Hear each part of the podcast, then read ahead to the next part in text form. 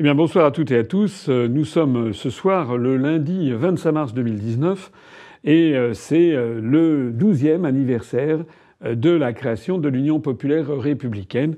J'ai créé ce mouvement le 25 mars 2007. Il n'y avait pas beaucoup de monde ce dimanche après-midi pluvieux, porte Pouchet à Paris dans le 17e arrondissement, dans le gymnase de la porte Pouchet, où j'avais obtenu de pouvoir faire cette réunion politique.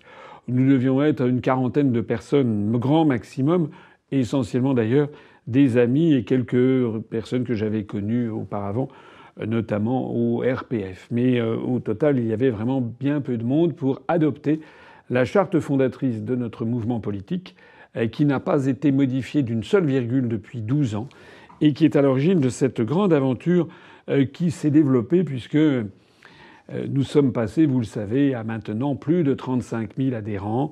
Euh, nous sommes premiers sur Internet, en tout cas selon le site Alexa Ranking, filiale de Google, qui nous classe au 900e rang des sites les partis politiques les plus consultés de France. Le site de l'UPR, upr.fr, est ainsi au 900e rang des sites Internet les plus consultés de France. Le deuxième, c'est le site de la France Insoumise, qui était ces jours-ci au 4700e rang contre 9 centièmes pour euh, l'UPR. Puis en troisième position arrivait euh, le Rassemblement national, ex-Front national, qui était au 7700e rang. Au quatrième rang, En Marche, qui était au 9800e rang. Et puis, euh, non coté à l'Argus, les Républicains ou le Parti socialiste, qui était au-dessous du 50 millième rang français. Alors, je voudrais quand même rappeler que toute cette aventure, elle est fondée d'abord, je crois, sur la justesse des analyses et la justesse et la justice des propositions programmatiques, mais rien de tout cela n'aurait été possible si vous, vous, n'aviez pas été là, c'est-à-dire les adhérents qui financent euh, le mouvement, les adhérents par leurs cotisations, et puis les sympathisants par leurs dons.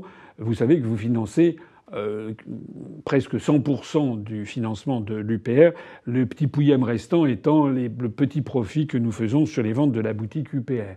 Donc euh, nous n'avons aucun argent venant euh, de l'État. Bien entendu, aucun fonds versé par l'émir du Qatar ou par les héritiers de Madame Bettencourt. Et puis nous n'avons également aucun prêt bancaire, ce qui nous distingue de la plupart des très grands partis politiques français, enfin très grands qui ne sont surtout très grands que par leur endettement, euh, qui est parfois, qui représente souvent plusieurs années euh, de cotisation, alors que nous, nous avons zéro. Donc, avant de poursuivre mon propos de ce soir, je voudrais faire un petit satisfait-site euh, collectif et surtout présenter vraiment tous mes remerciements à bah, toutes celles et à tous ceux qui m'écoutent, parce que rien de tout cela n'aurait été possible sans vous. Je voudrais souligner aussi et remercier plus particulièrement encore tous les bénévoles euh, qui prennent sur leur temps, euh, leur temps libre, euh, leur famille, leurs loisirs, pour aller coller des affiches, distribuer des tracts, tenir des cafés citoyens, tenir des tables d'information sur les marchés et encore une fois coller les affiches. Vous savez que dans, dans tout le petit landerneau des journalistes, mais pas seulement des journalistes, également des diplomates accrédités, étrangers accrédités en France, l'UPR est maintenant très connu comme étant justement un parti qui est présent partout, notamment par ses affiches et par ses tracts. Donc je voudrais vous remercier, remercier plus spécialement euh, les membres du Bureau national, euh, qui euh, sont l'équipe dirigeante de l'Union populaire républicaine, les délégués régionaux, les délégués départementaux, tous ces postes étant bénévoles, les référents temporaires, dont je sais qu'en ce moment ils sont tous là à se mobiliser pour la préparation de la campagne pour les élections européennes qui, je pense, euh, sont, est en train de prendre belle figure et belle tournure pour notre mouvement. J'en profite d'ailleurs au passage, puisque je parle de ces questions-là, euh, pour lancer tout de suite un appel à toutes celles et tous ceux qui m'écoutent. On a le temps, puisque le scrutin aura lieu le 26 mai. Mais euh, songez déjà, d'abord, bien entendu, à être sur les listes électorales. Et ça, la clôture des listes électorales, c'est le 31 mars. Donc c'est dans quelques jours. Vérifiez bien toutes et tous si vous voulez euh, voter pour l'UPR, si vous voulez voter euh, pour euh, la liste Macron, c'est pas forcément nécessaire d'aller vous faire inscrire sur les listes électorales.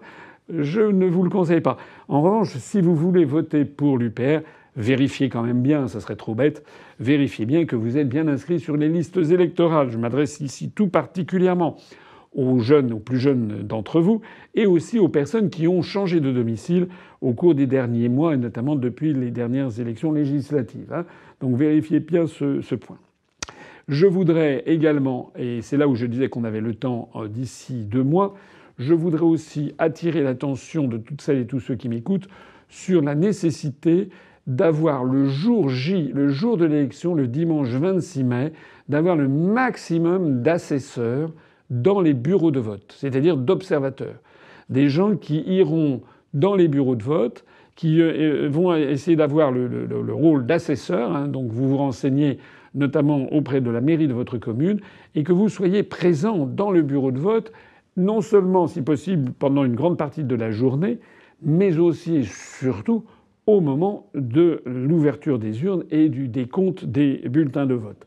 Je ne voudrais pas que se reproduisent les rumeurs qui ont eu lieu ici ou là au moment de l'élection présidentielle où on a eu certains qui ont dit qu'il y avait eu une différence entre les bulletins de vote qu'ils avaient vus à mon profit et puis ceux qui avaient été comptabilisés.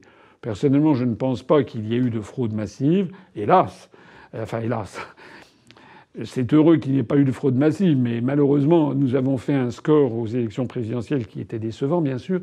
Mais je voudrais que là, à l'occasion des élections européennes, vraiment, il y ait le maximum d'entre vous qui soient dans les bureaux de vote, qui relèvent bien le, nombre de voix qu'aura obtenu notre liste, hein, et ensuite nous agrégerons tout cela et nous vérifierons sur un vaste échantillon à travers tous les départements que ces, ces, ces pointages sont bien conformes à ce qui ensuite sera déclaré. Alors, puisque nous en sommes à parler de la préparation des élections, j'en viens au vif du sujet. Le vif du sujet de ce soir dont je veux vous entretenir, eh bien, c'est l'accès aux très grands médias. Parce qu'il ne faut pas se raconter d'histoire. Même si UPR TV est un énorme succès, et je voudrais remercier les personnes que je vois d'ailleurs à travers la vitre, c'est-à-dire les bénévoles euh, qui sont euh, dans la régie et qui agissent justement pour vous produire ces émissions de qualité. Donc un grand merci à tous ceux qui se succèdent derrière cette régie. Eh bien, malgré leurs efforts, nous n'avons que 108 000 abonnés et les vidéos, je dis que parce que c'est déjà très bien, euh, les vidéos que nous produisons euh, font euh, très rapidement 30 000, 50 000 vues, 100 000 vues, euh, même assez souvent au bout de plusieurs semaines, 200 000 vues, et même parfois plus de 300 000, voire plus de 500 000 vues. Mais il n'en demeure pas moins que même la vidéo que j'ai faite voici un mois et demi sur le pacte de Marrakech et qui a dépassé les 500 000 vues, ce qui est un gros succès sur Internet, eh bien, c'est quand même très inférieur à ce que produit un seul passage sur une des très grandes chaînes de télévision publiques comme France 2 ou France 3 ou sur une grande chaîne de télévision comme euh, TF1.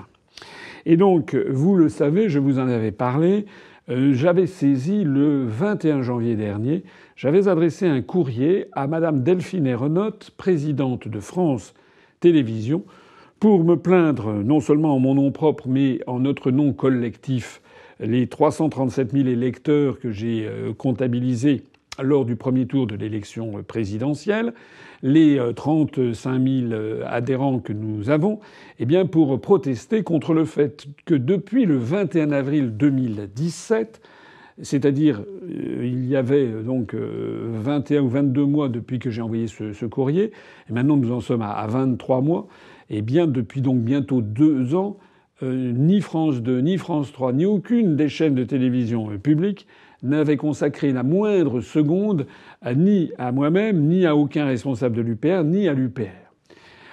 Alors, je vous avais parlé de cette lettre et nous l'avons publiée en ligne d'ailleurs sur Internet.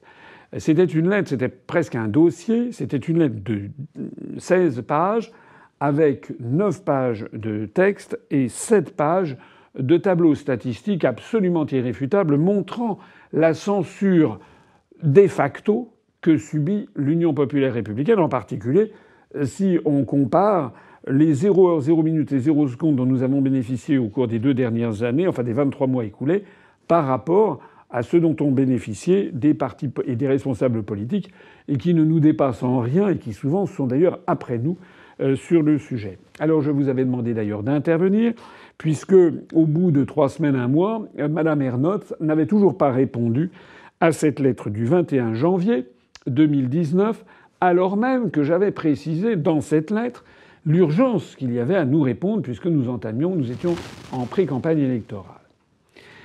Alors figurez-vous que, eh nous avons une réponse. Nous avons eu une réponse qui est arrivée il y a quelques jours euh, euh, au siège de l'UPR. Et que dit cette réponse? D'abord, cette réponse, elle a deux particularités de forme. La première, c'est que ce n'est pas Madame Ernotte qui m'a répondu. Elle a dû sans doute trouver que je n'étais que menu fretin. Elle a dû considérer que les 337 000 électeurs que je représente et qui sont également normalement à peu près 337 000 euh, comment dirais-je, contribuables qui payent la redevance audiovisuelle, elle a dû considérer que ça n'était pas de son niveau de répondre euh, à un ancien candidat à l'élection présidentielle, président fondateur d'un parti qui est désormais le troisième parti de France en nombre d'adhérents payants. Donc elle a demandé à l'un de ses euh, collaborateurs, euh, Monsieur Le Tranchant, ça ne s'invente pas, qui est directeur exécutif en charge de l'information de France TV, de France Télévisions, elle lui a demandé de répondre à ce courrier. Je rappelle que dans ce courrier, il y avait d'ailleurs sept questions très précises qui étaient posées à Madame Ernotte.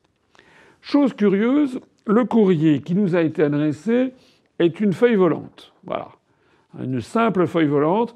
Nous, nous avons envoyé un courrier qui faisait 16 pages, extrêmement circonstancié, très minutieux, en fait irréfutable, avec sept questions.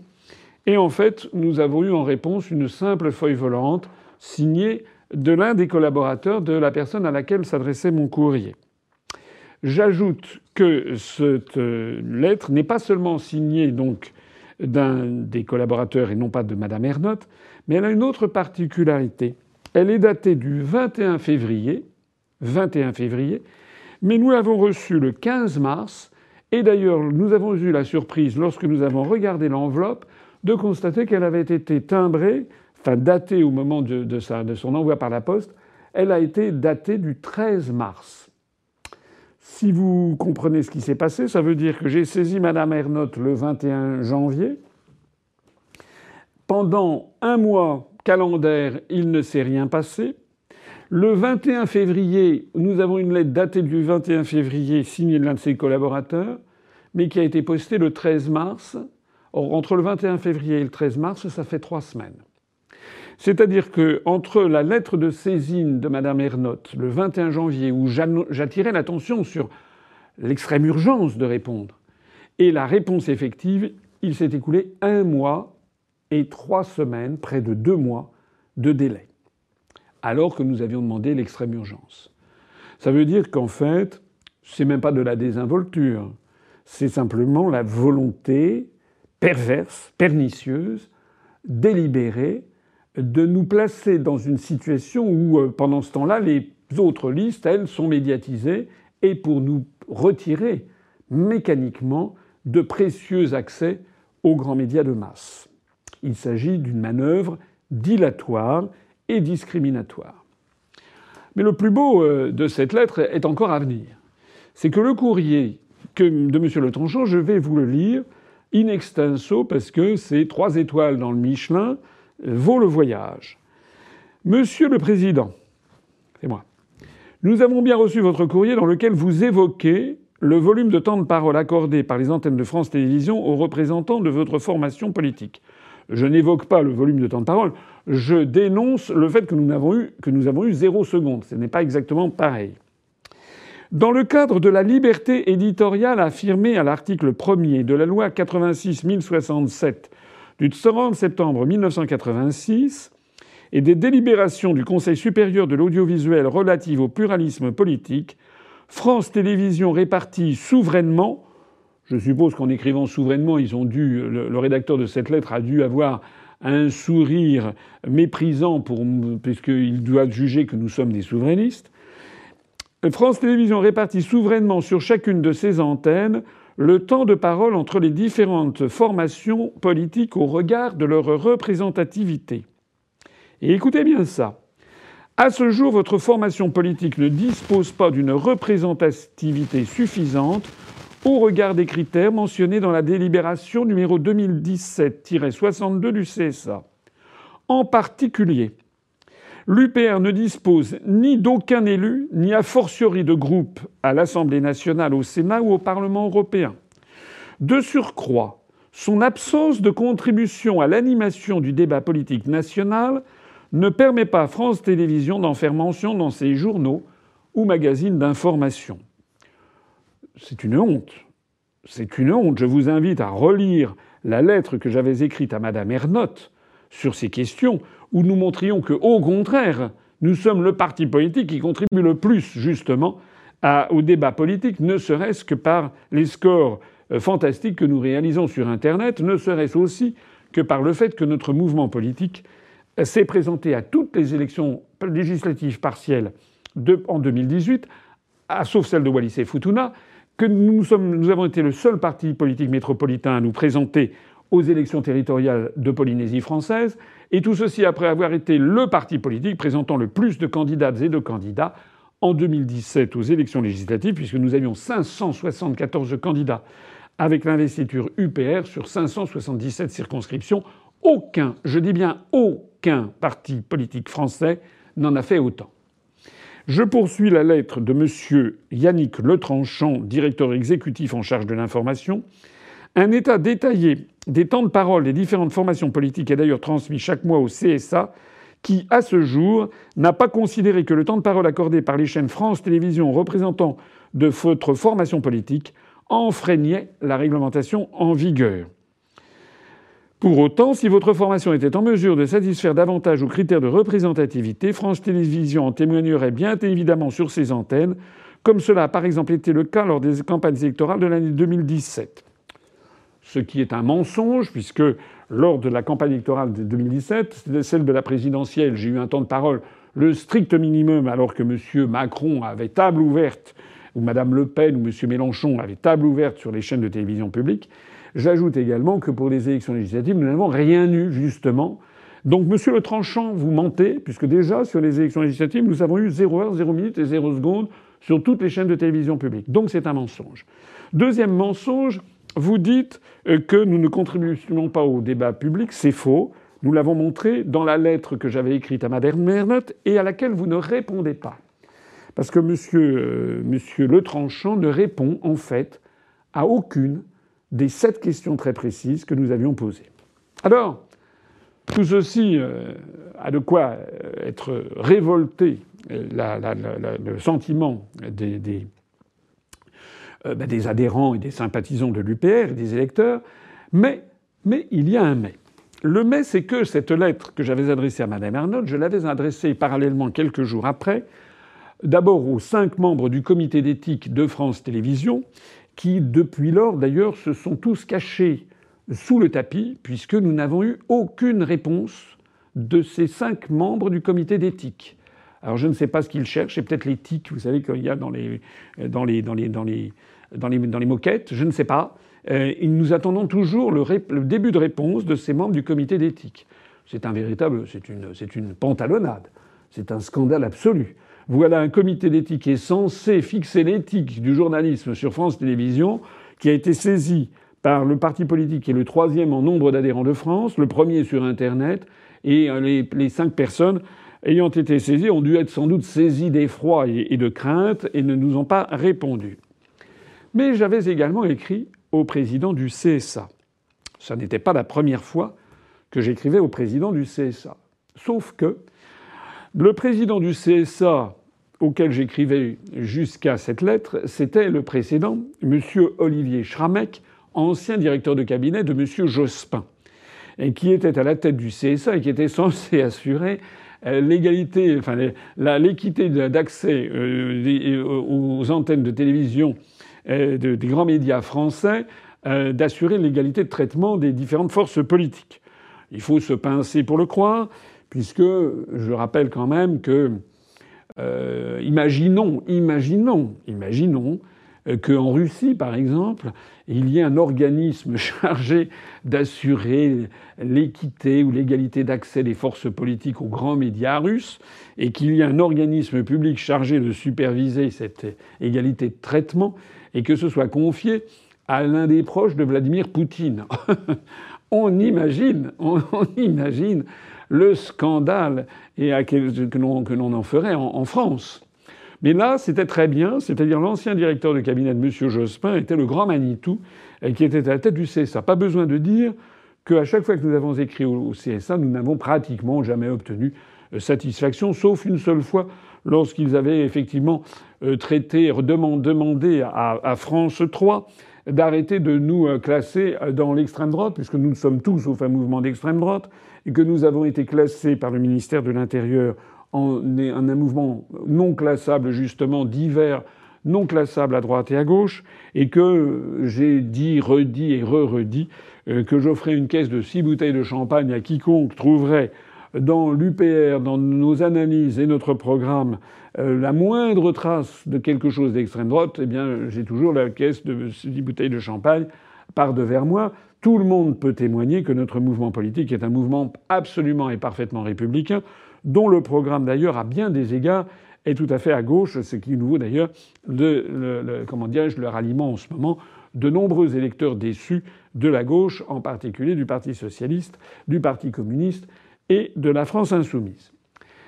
Alors j'ai envoyé cette lettre au CSA. Sauf que M. Schramek n'est plus président du CSA et il a été remplacé par euh, ben, son successeur, bien sûr, qui s'appelle M. Roch-Olivier Maistre, qui est de la Cour des comptes, qui a fait une partie de sa carrière d'ailleurs au ministère de la Culture. Alors, divine surprise, divine surprise, il semble, il semble, mais je parle avec prudence, il semble que M. Maistre ait décidé d'exercer euh, son métier, sa, fonction euh, de président du Conseil supérieur de l'audiovisuel, il semble qu'il ait décidé de l'exercer avec, euh, avec une certaine euh, rigueur et une certaine bonne foi. C'est-à-dire qu'il nous a envoyé un courrier qui, par le hasard des circonstances, est arrivé quelques jours après celui de France Télévisions. C'est un courrier qui est daté du 20 mars, du 20 mars 2019, et dont je vais vous donner également la lecture. Monsieur le Président, vous avez appelé l'attention du Conseil supérieur de l'audiovisuel sur le défaut d'accès aux antennes de France Télévisions des représentants de l'Union populaire républicaine. Le CSA en a délibéré lors de sa séance plénière du 13 mars 2019. Au terme de la délibération numéro 2017-62 du 22 novembre 2017 relative au principe de pluralisme politique, le CSA s'assure notamment que les partis et groupements politiques exprimant les grandes orientations de la vie politique nationale bénéficient d'un temps d'intervention équitable au regard de leur représentativité et de leur contribution à l'animation du débat politique. Cette appréciation est effectuée pour chaque trimestre de l'année civile. Et écoutez bien ça. Écoutez bien ça. Au vu des temps de parole déclarés au CSA par France Télévisions, il apparaît effectivement que votre formation n'a bénéficié d'aucune exposition sur ces antennes au cours de l'année 2018.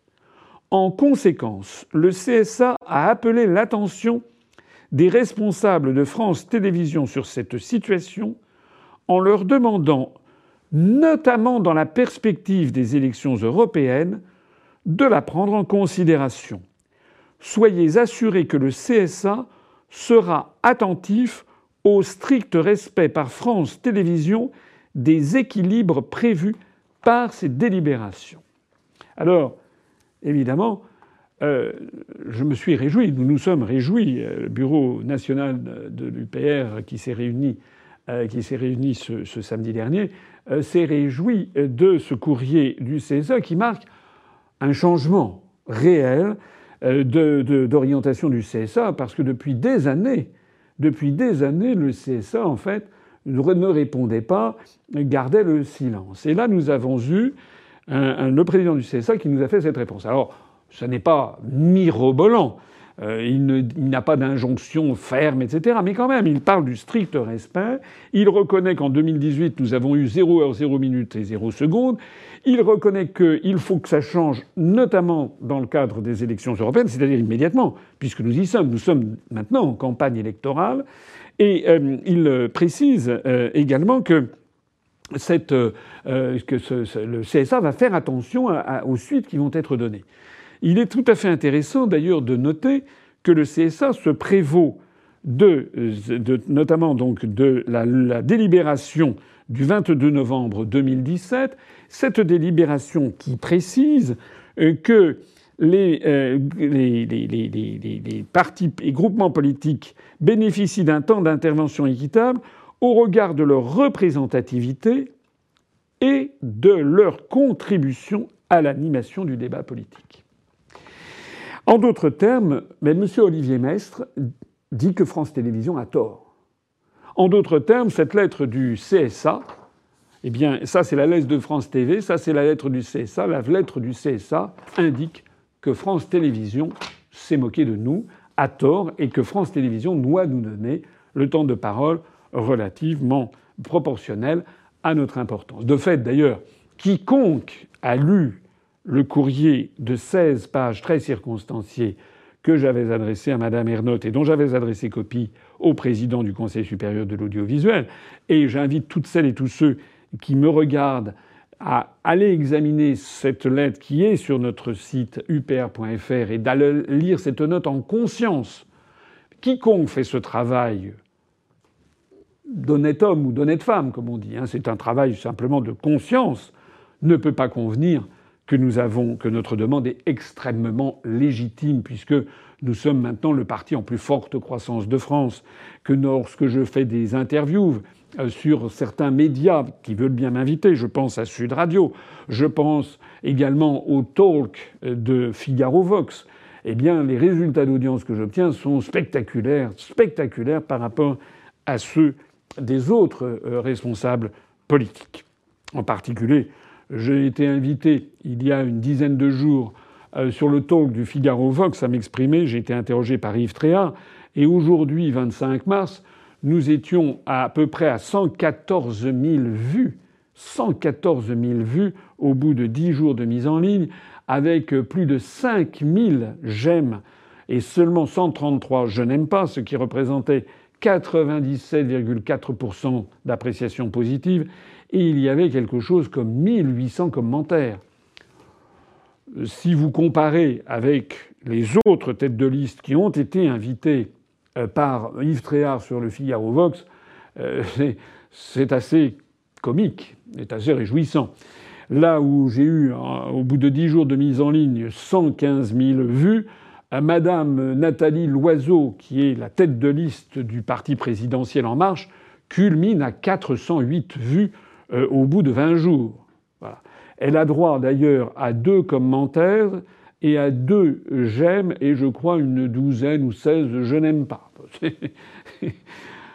C'est assez croquignolet. Euh, alors, qu'est-ce qu'on a fait à partir de ça? Je vous, je vous en parle aujourd'hui parce que, compte tenu de cette lettre du CSA qui vient de nous parvenir, et compte tenu de la fin de non-recevoir que France Télévisions nous avait envoyée quelques jours auparavant, eh bien, j'ai décidé d'envoyer une lettre de mise en demeure à France Télévisions. Cette lettre de mise en demeure, euh, qui est également très circonstanciée, qui a été faite avec le concours de notre service juridique, demande à France Télévisions, exige de France Télévisions que nous soyons, que je sois invité à tous les débats avec les autres têtes de liste, et en particulier au débat avec toutes les têtes de liste pour les élections européennes qui aura lieu le 4 avril prochain. Alors comment allons-nous faire concrètement? Eh bien, d'abord, nous avons recours à notre service juridique et je voudrais remercier ici le service juridique de l'UPR, avec à sa tête Sophie Husson, membre du bureau national, avocate, et qui, de façon professionnelle et bénévole, a piloté la réponse que nous avons faite euh, à France Télévisions. J'ai demandé à Benjamin Nard, secrétaire général adjoint, de répondre à M. Yannick Letranchant, directeur de l'information de France Télévisions. Et donc la lettre signée de Benjamin adressée à France Télévisions est porté à Monsieur le Tranchant par le ministère d'un huissier, un huissier de justice, un huissier qui va donc être témoin qu'il a bien remis personnellement la lettre, ce qui nous permettra d'éviter encore des délais superfétatoires et puis des mensonges ou des menteries euh, du style mais non, nous n'avons jamais reçu votre courrier, est-ce que vous pouvez nous le renvoyer? Parce que nous sommes maintenant fatigués de toutes ces procédures dilatoires et mensongères. Le courrier qui a donc été porté par huissier à France Télévisions somme France Télévisions de m'inviter aux grands débats qui auront lieu sur les chaînes de télévision publiques à l'occasion des élections européennes à égalité de traitement avec toutes les autres têtes de liste. Et notamment, euh, euh, nous avons demandé que je sois invité au débat qui aura lieu le 4 avril prochain. Nous avons montré dans ce courrier, nous avons repris toute une série d'arguments sur la représentativité, la capacité à animer le débat public, le nombre de vues que font chacune de mes vidéos quand je passe sur RT France, sur Sud Radio, sur euh, le Figaro Vox, etc., et de montrer que c'est un sans commune mesure avec les autres têtes de liste. Nous avons donc demandé à France Télévisions de participer, que je participe au débat du 4 avril, comme d'ailleurs France Télévisions va inviter les autres têtes de liste et a accepté d'inviter la tête de liste du Parti communiste français, M. Yann Brossa, et la tête de liste de l'UDI, M. Lagarde. D'ailleurs, nous le faisons d'autant plus qu'il s'est trouvé que ce soir même, un sondage IFOP, qui vaut ce qu'il vaut, bien entendu, comme tous les sondages, mais quand même, un sondage IFOP a montré que notre liste est sur la pente ascendante, ça c'est absolument certain. Je le vois au quotidien quand je tiens des réunions publiques où il y a de plus en plus de monde et vraiment des, des, citoyens enthousiastes. Euh, et ce sondage IFOP nous a donné à 2%, c'est la première fois que nous sommes à ce niveau, et nous sommes exactement au même niveau que la liste du PCF et que la liste de l'UDI. Donc même l'argument du sondage maintenant ne tient plus la route. Résumons. J'ai donc demandé, par une lettre, déposée par huissier à France Télévisions, d'être invité, comme les autres têtes de liste euh, des principaux partis, euh, aux élections européennes, au débat qui aura lieu le 4 avril prochain nous avons demandé à France Télévisions de nous répondre sous un délai de 48 heures, compte tenu de l'urgence. Et les 48 heures découleront à partir du moment où l'huissier aura constaté qu'il a remis lui-même et en main propre le courrier à France Télévisions. Si dans 48 heures après cette remise, les dirigeants de France Télévisions n'ont pas répondu, à ce moment-là, eh bien, nous saisirons nous passerons à des procédures judiciaires, nous saisirons le Conseil d'État en référé liberté, référé suspension et référé annulation pour demander que cette absence de réponse de France Télévisions, équivalente à un refus compte tenu de l'imminence du, débat, eh nous demanderons que le Conseil d'État se prononce dans l'urgence. Or, un référé liberté, justement, est prévu pour que le Conseil d'État puisse se prononcer en extrême urgence. Et donc, normalement, le Conseil d'État pourra, euh, prendre sa décision dans la journée du 2 ou du 3 avril, donc en espérant euh, qu'il nous donnera satisfaction et que je serai bien invité le 4 avril. Si d'aventure ça n'était pas le cas, si d'aventure France Télévisions refusait le bon sens qui est de nous inviter avec les autres, maintenant sa politique discriminatoire visant à nous effacer du paysage politique, si d'aventure France Télévisions maintenait sa position de censure de facto, si d'aventure le Conseil d'État ne nous donnait pas suite, eh bien nous procéderions au plan 3, hein, moi aussi j'ai un plan A, un plan B, un plan C, nous proposerions de passer au plan numéro 3, c'est-à-dire une grande manifestation devant France Télévisions le jour J parce que nous ne nous laisserons pas faire. Je voudrais conclure sur cette affaire. C'est évidemment décisif. L'action de France Télévisions. D'ailleurs, nous allons faire la même chose vis-à-vis du groupe TF1, TF1 et LCI notamment, qui ne nous ont pas accordé la moindre couverture médiatique non plus depuis deux ans. Mais l'action de France Télévisions est d'autant plus choquante que France Télévisions est financée par vous, par les contribuables. L'action de France Télévisions, en faisant comme si l'UPR n'existait pas, a évidemment un impact politique majeur parce que des millions et des millions de Français qui ne vont pas sur Internet, du moins n'y vont pas en matière politique, et qui ont, la naïveté, la crédulité de faire confiance aux chaînes de télévision publiques pour se renseigner sur les élections à venir, eh bien, la, la, censure de facto de France Télévisions à notre rencontre a pour effet objectif de laisser penser, de faire croire à des millions d'électeurs que nous ne sommes pas à ces élections, que nous n'existons plus, que nous ne sommes plus dans le jeu. Il s'agit donc d'une prise de position politique. Une prise de position politique illégale, comme l'a montré la décision de M. Maistre, qui montre que le CSA a désavoué France Télévisions. C'est assez rare. Une lettre comme celle du président du CSA est rare. Elle montre que France Télévisions fait une censure illégale. Et j'imagine que si Madame Ernotte, la présidente de France Télévisions, n'a pas signé elle-même ce document qui m'a été adressé le 21 février, posté le 13 mars, si elle a demandé à Monsieur Le Tranchon de signer à sa place, c'est probablement, si elle a attendu trois semaines avant que cette lettre ne parte, c'est probablement que Madame, euh, que Madame n'est pas très fière ni faraude du rôle qu'elle tient et dont j'ai du mal à croire qu'elle soit seule responsable. Je suis absolument convaincu que Madame Ernotte obéit aux directives venues de ceux qui l'ont nommée, c'est-à-dire de l'Élysée, soyons clairs, et du président de la République. Il s'agit donc d'une attaque frontale contre la liberté d'expression, une attaque qui vise spécialement l'Union populaire républicaine, parce que toutes celles et tous ceux qui nous suivent savent que nous sommes la seule et vraie opposition. Le seul et vrai parti politique qui, depuis maintenant 12 ans, explique aux Français ce qui se passe, à quel point nous sommes tombés dans une prison des peuples, une dictature qui ne dit pas son nom, qui nous impose une politique que rejettent en masse les Français comme en témoigne le développement qui est loin d'être terminé, bien entendu, le développement du mouvement des Gilets jaunes. Voilà.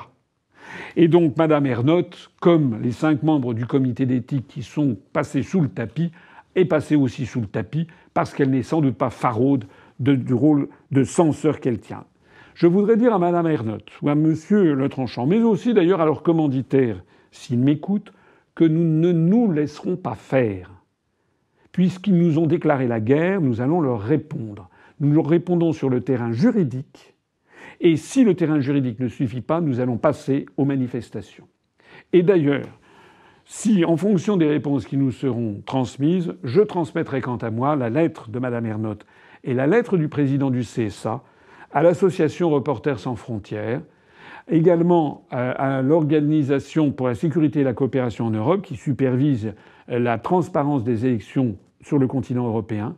Et puis, je transmettrai également ces informations aux ambassades d'un certain nombre de pays étrangers présents en France. Je pense en particulier à tous ces pays comme l'Italie, la Pologne, la Hongrie, etc., ou euh, la Russie, la Chine, le Venezuela, euh, Cuba, tous ces pays auxquels M. Macron donne continuellement des leçons de démocratie et de transparence et de respect des droits de l'homme. Nous allons montrer à toutes ces ambassades, y compris d'ailleurs on enverra aussi copie et ampliation à l'ambassade d'Allemagne, à l'ambassade du Royaume-Uni et à l'ambassade des États-Unis et, et à celle du Canada pour s'assurer de la bonne couverture. Nous leur enverrons en leur disant voilà ce que c'est que la Macronie au quotidien. Macron les borgneurs non seulement interdit les manifestations, mutile la vie des Gilets jaunes, mais en plus de ça, demande à la présidente de France Télévisions de violer, de violer le droit et de violer les directives venues du CSA nous allons voir la suite des événements, mais faites-moi confiance, faites-nous confiance, je peux vous dire que nous n'allons pas laisser tomber cette affaire, bien au contraire, ça va déménager.